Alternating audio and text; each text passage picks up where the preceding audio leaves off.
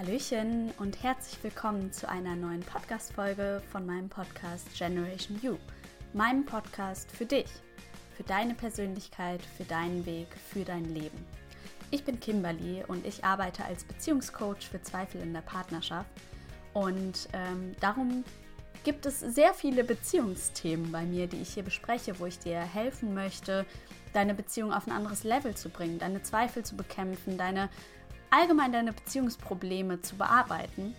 Und ähm, deswegen habe ich heute auch ein spannendes Thema mitgebracht, nämlich warum wir sehr oft in einer Beziehung gegeneinander arbeiten und nicht miteinander, obwohl das ja eigentlich genau das ist, was für eine erfüllte und glückliche Beziehung wichtig ist und wie du das rausfinden kannst, was da die Gründe sind, was dir dabei helfen kann, etc. Darum geht es heute. Und ähm, ja, da starte ich direkt mal los. Wahrscheinlich stimmst du mir auf jeden Fall dabei zu, wenn ich sage, in einer Beziehung schaut man in die gleiche Richtung und ist im Miteinander und arbeitet nicht gegeneinander. Das ist den meisten Menschen ziemlich klar, rational. Viele verhalten sich aber nicht immer so, sondern viele Menschen halten den Partner auf Distanz, wollen sich nicht helfen lassen, wollen sich nicht helfen lassen, ihre Unsicherheiten, ihre Ängste irgendwie zu bearbeiten, sondern machen das alles irgendwie lieber mit sich selber aus und ähm, wollen es eben nicht erzählen, wollen sich nicht verletzlich zeigen. Das sind dann Menschen, die zum Beispiel auch viele Schuldzuweisungen treffen, wenn es irgendwie eine Diskussion gibt oder einen Streit gibt oder so, dass dann direkt die Schuld irgendwie beim anderen gesucht wird, ähm, man von sich ablenkt etc. Warum ist das aber, also all diese Beispiele, die ich jetzt gerade gebracht habe, wirklich ein Gegeneinander? Also es ist halt, ich meine, jede Beziehung ist halt irgendwie herausfordernd, jeder hat so seine Probleme, aber das heißt ja nicht, dass man irgendwie gegen den Partner arbeiten würde oder dass es direkt gegeneinander ist. Ich dramatisiere da ja bestimmt gerade. Naja, ähm, um das einschätzen zu können, sollten wir uns vielleicht erstmal anschauen, was ein Miteinander bedeutet. Und dann können wir daraus schließen, was denn dann ein Gegeneinander ist. Miteinander bedeutet für mich in einer Beziehung, dass man miteinander lebt, dass man aufeinander eingeht, dass man darauf schaut, dass es dem anderen und auch einem selbst gut geht, dass man Dinge tut, die notwendig sind, um die Beziehung voranzubringen, um sich einzulassen und man eine Art Verbund wird, ja, ein Verbund, in dem man füreinander da ist, die Hilfe vom anderen annimmt. Und das bedeutet eben im Umkehrschluss auch, dass man gegeneinander arbeitet, indem man eben nicht immer füreinander da ist, indem man sich abschottet, sodass der andere gar nicht wirklich die Chance hat, die Qualität einer Beziehung überhaupt aufbauen zu können, weil du es nicht zulässt. Und dann hat dein Gegenüber natürlich gar keine Chance. Ich habe ähm, mir mal ein Beispiel überlegt, um das zu verdeutlichen, was da passiert und äh, wie sich das eben auch äußern kann und wie sich das vor allem auf Dauer zuspitzen kann in der Beziehung und zu massiven Problemen führen kann. Okay, also ähm, mein Beispiel ist die Anna. Anna hat Schwierigkeiten, Männern zu vertrauen. Ja, ihr Vater war früher nie wirklich präsent da, hat irgendwie ihre Ballettaufführungen versäumt, obwohl er immer versprochen hatte, dass er dieses Mal wirklich kommen würde, aber trotzdem war er nie wirklich da. Und jedes Mal hat sich Anna aufs Neue darauf eingelassen, denn ich meine, es ist halt ihr Vater und sie liebt ihn und das, was sie sich ja immer von ihm gewünscht hat oder wünscht, ist, dass er stolz auf sie ist und sie liebt. Also hat sie natürlich nie aufgegeben, wurde aber immer und immer wieder von ihrem Vater aufs Neue enttäuscht, weil er einfach nicht da war. Und aufgrund dieser Erfahrung hat sie dann irgendwann gelernt, okay, auf Männer kann man sich nicht verlassen. Da wurde gleich von Vater auf andere geschlossen. Ja, auf Männer kann man sich nicht verlassen. Das ist ein Glaubenssatz, der sich fest bei ihr eingebrannt hat und der unbewusst ihr Leben auch heute immer noch bestimmt, obwohl sie inzwischen schon 28 Jahre alt ist. Und unglücklicherweise wurde ihr das dann mit 18 auch nochmal erneut bewiesen, dass das eben auch stimmt, als ihr damaliger Freund ihr über Monate irgendwie fremdgegangen ist. Und ähm, ja, es war leider ziemlich unglücklich. Heute ist sie aber mit Kevin zusammen. Und Kevin ist echt eine treue Seele. Ja, also genau das Gegenteil von all dem, was sie so erlebt hat. Genau das, was sie braucht, genau das, was sie möchte. Und rational weiß sie, dass er ihnen nie wehtun würde. Sie haben die gleichen Lebensvorstellungen etc. Aber trotzdem kann sie sich irgendwie nicht so hundertprozentig auf ihn einlassen. Ja, wenn ihr irgendwas nicht passt oder sie auch Probleme auf der Arbeit hat oder so, dann flüchtet sie sich eher so, zieht sich sehr zurück und versucht das in ihrem stillen Kämmerlein so mit sich selbst auszumachen. Und Kevin fragt zwar immer nach, ja, was denn los ist, er merkt das ja auch, aber sie blockt dann total ab. Ja, sie will einfach nicht darüber reden. Und sie weiß selbst, dass es gut wäre, aber sie kann sich einfach nicht dazu durchringen. Es ist so, eine, so ein Riesenschritt für sie. Aber warum? Naja, sie hat halt einfach Angst. Ja? Sie hat Angst davor, wieder im Stich gelassen zu werden, sich zu zeigen, sich zu öffnen, sich verletzlich zu zeigen und dann wieder links liegen gelassen zu werden. Ja? Und je öfter das passiert in der Beziehung zwischen Anna und Kevin, desto mehr lernt Kevin, okay, wenn ich aktiv danach frage, dann scheint es sich sie irgendwie zu bedrängen, also lasse ich sie vielleicht erstmal irgendwie in Ruhe. So. Aber mit der Zeit führt genau das dazu, dass ähm, sie irgendwann denkt so, hey, interessiert sich gar nicht mehr für mich. Immer wenn ich irgendwie erzähle, dass gerade irgendwas schwierig ist oder so, dann wechselt er immer das Thema und sie sieht es als Bestätigung dafür, dass man sich wirklich nicht auf Männer verlassen kann. Ja, das führt dazu, also unbewusst, ne, das führt dazu, dass sie sich noch mehr irgendwie zurückzieht, dass sie sich innerlich distanziert, bis sie irgendwann denkt, ja, wenn ich ihn doch irgendwie nicht interessiere, dann ist er wahrscheinlich auch einfach nicht der Richtige für mich, ja. Sie fängt dann auch an zu zweifeln, die Beziehung zu hinterfragen, ob sie wirklich mit Kevin weiter zusammen sein möchte, weil so hat sie sich eine Beziehung wirklich nicht vorgestellt. Das ist das Letzte, was sie möchte, ja, ähm, ihren Vater quasi irgendwie als als Freund oder Partner zu haben. Und wahrscheinlich, wenn er sich irgendwie jetzt gar nicht mehr nachfragt, sich gar nicht mehr für sie interessiert, das war ja so, hat sich einfach verändert. Wahrscheinlich geht er auch noch fremd, wie mit 18, als sie die Erfahrung gemacht hat, etc. pp. Kannst dir vorstellen, wie sich das weiter zuspitzt. Und ich das war natürlich jetzt ein totaler Schnelldurchlauf von so einer Geschichte, wo ich natürlich auch nicht auf alles eingegangen bin, was da vielleicht auch noch dahinter steckt. Aber ich finde diese Geschichte, die verdeutlicht ziemlich gut, wie sich Kindheitsblockaden langfristig auf das eigene Leben und die eigenen Beziehungen auswirken können. Ja, da in dieser Geschichte ist wirklich so einiges schiefgelaufen. Und das ähm, möchte ich jetzt mal mit dir analysieren, dass du das nochmal besser verstehst die Zusammenhänge und warum es auch so wichtig ist, sich dann in der Tiefe damit auseinanderzusetzen. Also, fangen wir von vorne an.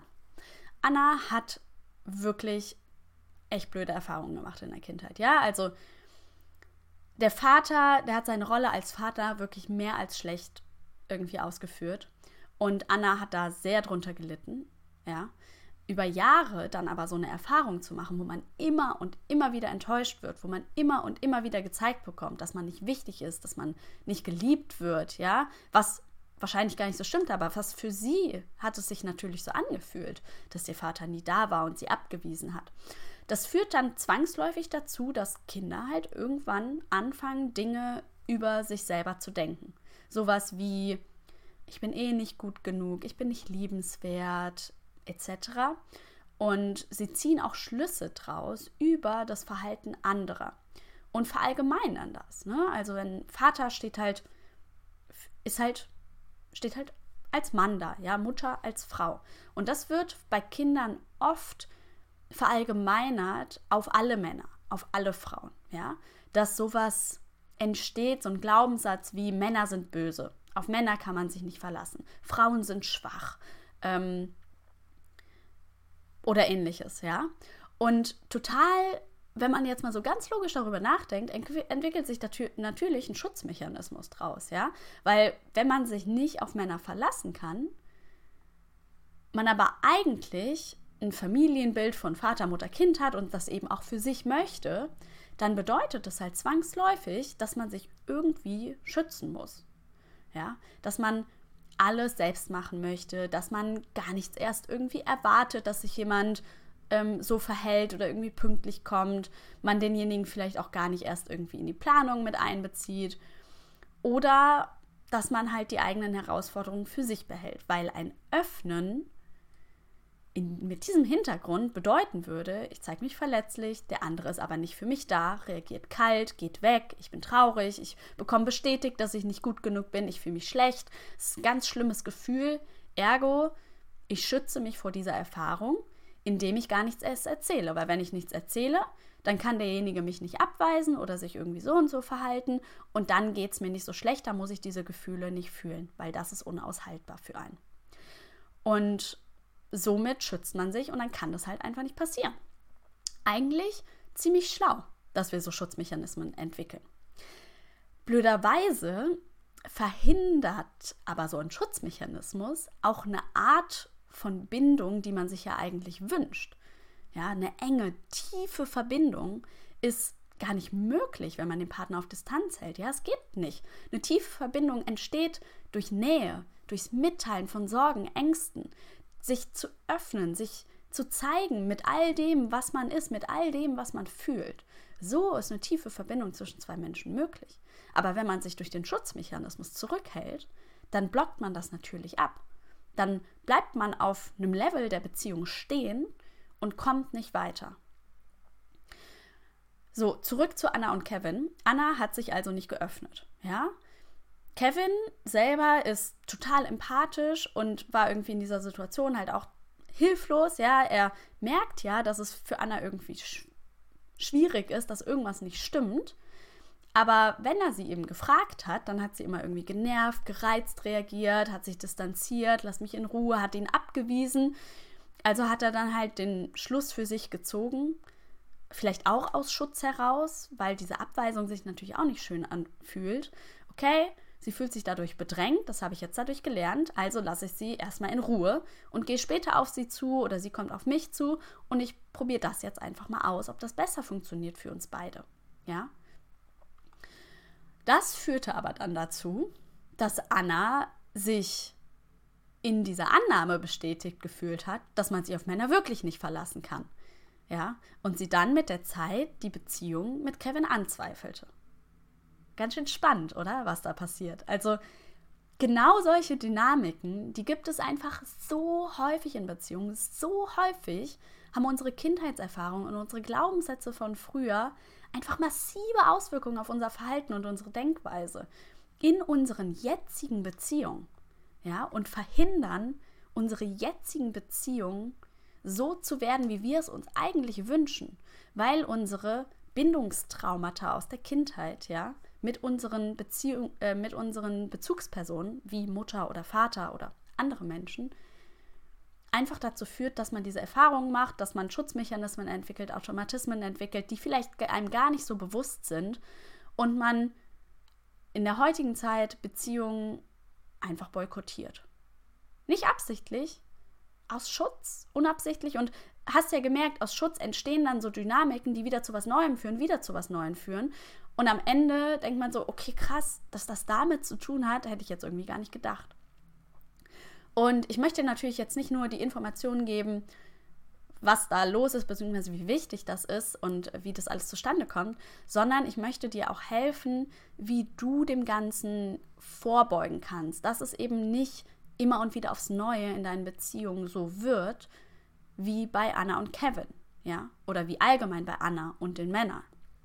Und da gibt es zwei Wege, die, finde ich, beide miteinander äh, passieren sollten. Ja, was meine ich damit? Also zum einen kannst du dich natürlich damit auseinandersetzen. Ja, du für dich kannst Dinge tun. Gleichzeitig ist es aber natürlich auch wichtig, dass ihr als Paar, sofern du in einer Beziehung gerade bist, da eben auch dran arbeitet, ja.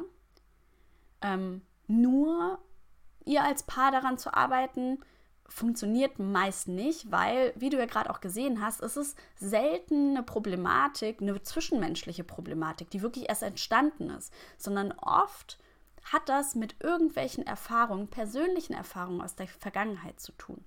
Und da ist es halt wichtig, sich selber damit auseinanderzusetzen.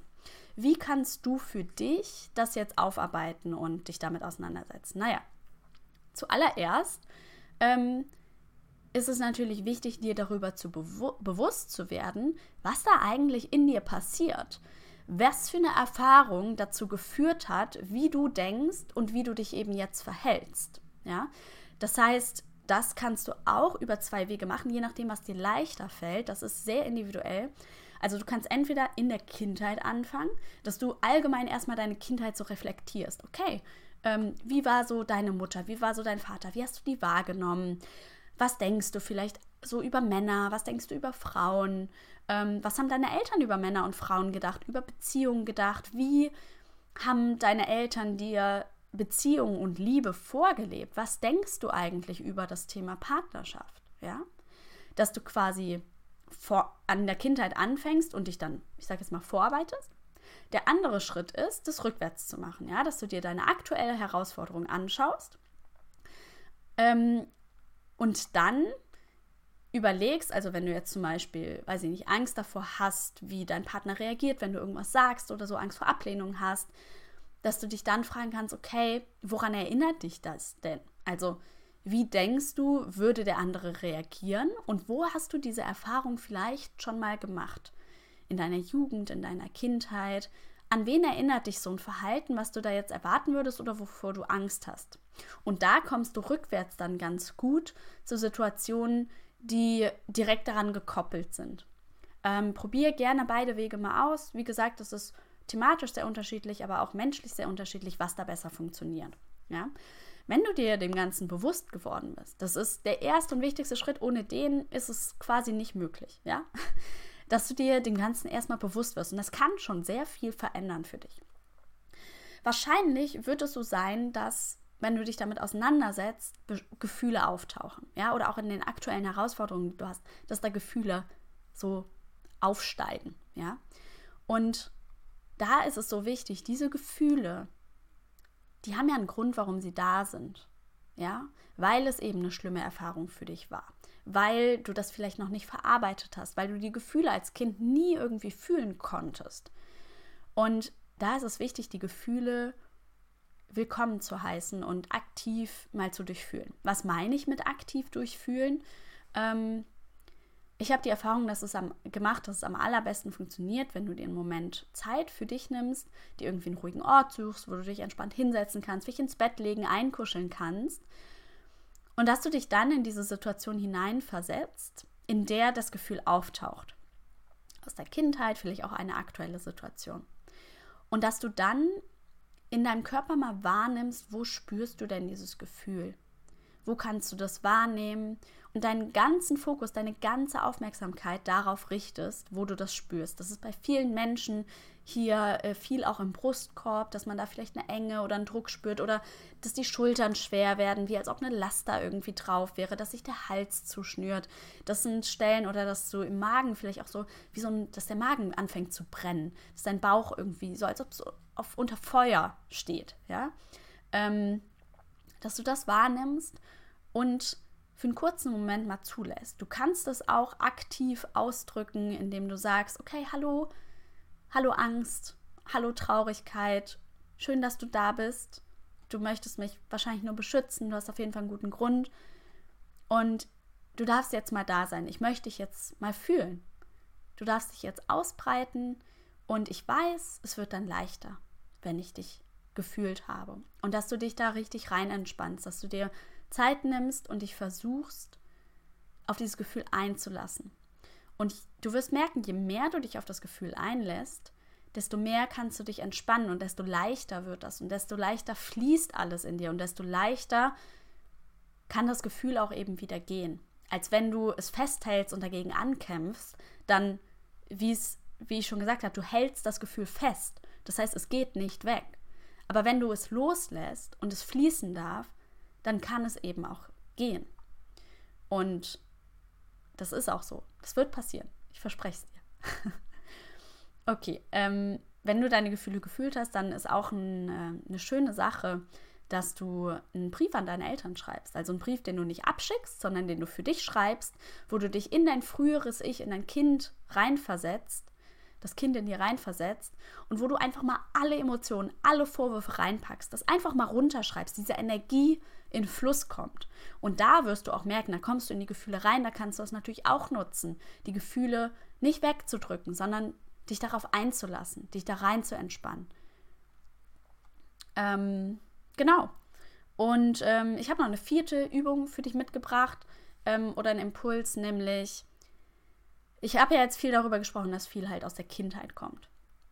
Und du kannst dir das auch visualisieren, dass du mit deinem früheren Ich, also mit dir als Kind, Kontakt aufnimmst. Dafür kannst du die Augen schließen, dir vorstellen, dass du irgendwo in einem Wald bist, an einem neutralen Ort oder vielleicht auch in deinem früheren Kinderzimmer.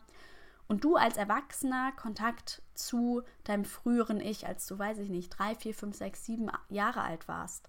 Dass du Kontakt herstellst, ihr euch unterhaltest, du in Kontakt trittst, du es vielleicht auch mal in den Arm nimmst, du sagst so, hey, du hast das super gemacht, du konntest es nicht besser, ich bin jetzt für dich da. Ja, ähm, Hierbei kann dir auch, wenn dir das schwerfällt, das selber durchzuführen, gerade wenn du es noch nicht gemacht hast, kann es eine Hürde für dich sein. Ähm, kannst du zum Beispiel auch meine Meditation ausprobieren, die führt dich da hinein. Ähm, die findest du auf YouTube und ähm, überall, wo ich meine Podcasts poste, zum Beispiel auch auf Spotify. Zwischen der Podcast-Folge 19 und 20 habe ich eine Meditation zum inneren Kind oder auf meiner Homepage www.kimberlyangermund.com. Da findest du unter Meditation auch meine Meditation. Die kann dir da auf jeden Fall helfen. Und ähm, als fünften Punkt möchte ich dich auch nochmal dazu ermutigen, scheu dich nicht davor, Hilfe in Anspruch zu nehmen. Ja? Es kann sehr herausfordernd sein, sich mit diesen Thematiken aus der Kindheit auseinanderzusetzen, weil es eben sehr schmerzhaft ist und weil sich Automatismen eben antrainiert haben über vielleicht schon 25 Jahre oder länger, ja.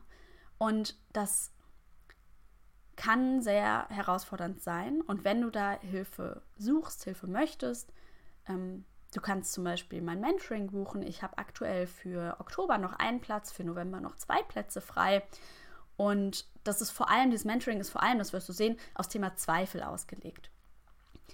Da ich aber komplett individuell mit meinen, Kolleg mit meinen Klienten arbeite, ja, und die Aufarbeitung der Kindheit eine zentrale Rolle spielt, ähm, ist es auch, wenn du vielleicht nicht ganz so extrem diese Zweifelthematik hast, vielleicht ist es trotzdem das Richtige für dich, gerade wenn es um die Kindheitsaufarbeitung geht, ja, weil das ist eben etwas, was überall dazugehört.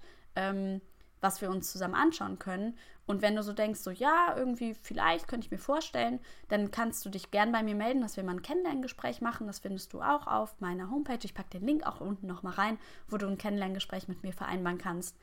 Und dann können wir uns das Ganze mal anschauen, schauen, ähm, ob es passt, wie ich dir helfen kann, ob es das Richtige für dich ist, mein Mentoring. Und dann gucken wir einfach mal weiter. Genau. So, das ist jetzt, was du für dich machen kannst. Es gibt aber natürlich auch Dinge, die ihr als Paar tun könnt, um euch dabei zu unterstützen. Und der wichtigste Schritt dabei ist zu kommunizieren. Haha, welche Überraschung. ja, das heißt, dass ihr miteinander sprecht, dass ihr darüber sprecht, wie es euch geht, was ihr denkt, wovor ihr Angst habt. Und wenn da vielleicht wie bei Anna so eine Blockade ist, dass es für dich sehr herausfordernd ist, dann könnt ihr euch auch überlegen, also dass ihr euch erstmal an dem Prozess teilnimmt. Wenn Anna sich jetzt mit ihrer Thematik aus der Kindheit das, das für sich jetzt schon weiß, dann kann sie das natürlich auch schon so erklären. Und in den Momenten, wo es ihr dann so schwer fällt, kann Kevin sie zum Beispiel auch unterstützen, ja, dass die beiden darüber sprechen, okay, wie kann er ihr helfen, dass es für sie möglichst leicht ist, mit ihm darüber zu sprechen und sich zu öffnen. Zum Beispiel kann es auch sein, dass es Anna viel leichter fällt, ihm etwas zu erzählen, ähm, was ihr eben schwer fällt, wenn die beiden sich irgendwie ganz entspannt ins Bett legen, das Licht vielleicht auch ausmachen. Also gerade Dunkelheit kann auch dazu führen, ähm, dass manche Menschen sich besser öffnen können, weil der andere dann nicht einen die ganze Zeit dabei anschauen kann, wenn man irgendwie weint und ähm, die Gefühle zulässt, ja. Ähm, das kann sehr helfen. Es kann auch helfen, dass ähm, Kevin ihr in so einem Moment auch nochmal sie in den Arm nimmt, ihr versichert, dass, dass er für sie da ist, dass er sie unterstützt, dass sie weinen darf, dass alles okay ist und dass er nirgendwo hingeht, ja, dass egal was ist, er ist für sie da und er bleibt auch. Das könnte bei den beiden sehr wichtig sein, weil Anna ja gerade diesen Glaubenssatz hat. Ähm, Männer, auf Männer kann man sich nicht verlassen. Vielleicht auch, die verlassen mich eh oder so. Und wenn er da eben dann nochmal in dem Moment, wo sie diese Angst davor hat, eben nochmal verbal sie auch dabei unterstützt, dass eben genau das nicht passieren wird und dass er für sie da ist und dass er nicht ihr Vater ist. Das kann sehr, sehr helfen, ja. Um das Ganze nochmal ganz kurz und knackig zusammenzufassen, es ist immer wichtig, dass du dich selber mit deinen Thematiken auseinandersetzt, allerdings auch, dass du deinen Partner mitnimmst, ja, dass ihr darüber sprecht, dass ihr überlegt, wie kann er oder sie dich eben auch unterstützen. Und du für dich kannst eben deine Kindheit gut aufarbeiten, indem du erstmal reflektierst, dir darüber bewusst wirst, was da überhaupt passiert und die Gefühle zulässt, ihnen freien Raum gibst, damit es leichter werden kann, damit diese Last von dir abfallen kann ja, dann kann es dir helfen, wenn du auch einen Brief an deinen Vater oder deine Mutter schreibst, ähm, wo du alles nochmal reinsteckst. Und ähm, die innere Kind-Meditation kann dir auch sehr helfen, dass du mit deinem früheren Ich Kontakt aufnimmst, es in den Arm nimmst, ähm, für es da bist, für dich da bist. Ja? Und wenn du dabei Hilfe benötigst, dann kannst du zu mir kommen, dann kannst du zum anderen Coach kommen. Das Wichtigste ist, dass du denjenigen sympathisch findest, dass es menschlich passt, weil ohne diese Grundlage funktioniert, egal wie gut das Coaching ist, es wird nicht funktionieren. Ja? Das heißt, das ist, finde ich, die wichtigste Grundlage, dass es menschlich passt, dass man einander vertrauen kann, sich darauf einlassen kann, um sich zu öffnen, um sich mit diesen schmerzhaften Themen auseinanderzusetzen. Und wenn du da Lust drauf hast, melde dich sehr gerne. Ich packe den Link unten rein für ein Kennenlerngespräch. Dann schauen wir einfach mal, passt's oder nicht. Ganz entspannt, ganz unverbindlich und kostenlos. Du hast also nichts zu verlieren. Genau, ich hoffe, ich konnte dir da ein bisschen was mitgeben. Ich konnte dir ein bisschen helfen, dir das ein bisschen verdeutlichen, was da oft passiert. Und ähm, probier das gerne alles mal aus. Lass mich sehr gerne teilhaben, wie es dir ergangen ist. Ja, was du vielleicht auch für eine Erkenntnis für dich hattest. Ähm, ja, und in diesem Sinne ähm, wenn dir die Podcast-Folge gefallen hat, freue ich mich natürlich, wenn du mich auch unterstützt, wenn du mir einen Daumen nach oben gibst auf YouTube, wenn du meinen Kanal abonnierst, wenn du mir fünf Sterne bei Spotify gibst. So hilfst du mir, mehr Menschen zu erreichen, denen ich helfen kann, ja? mit denen ich zusammenarbeiten kann, denen ich Impulse geben kann, die ihre Beziehung auf ein anderes Level anheben können.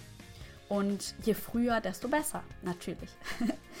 okay, ich wünsche dir eine wunderbare Woche. Ähm, danke, dass du dabei warst. Und ähm, ja, mach's gut. Ich freue mich schon auf nächste Woche und hab einen schönen Tag.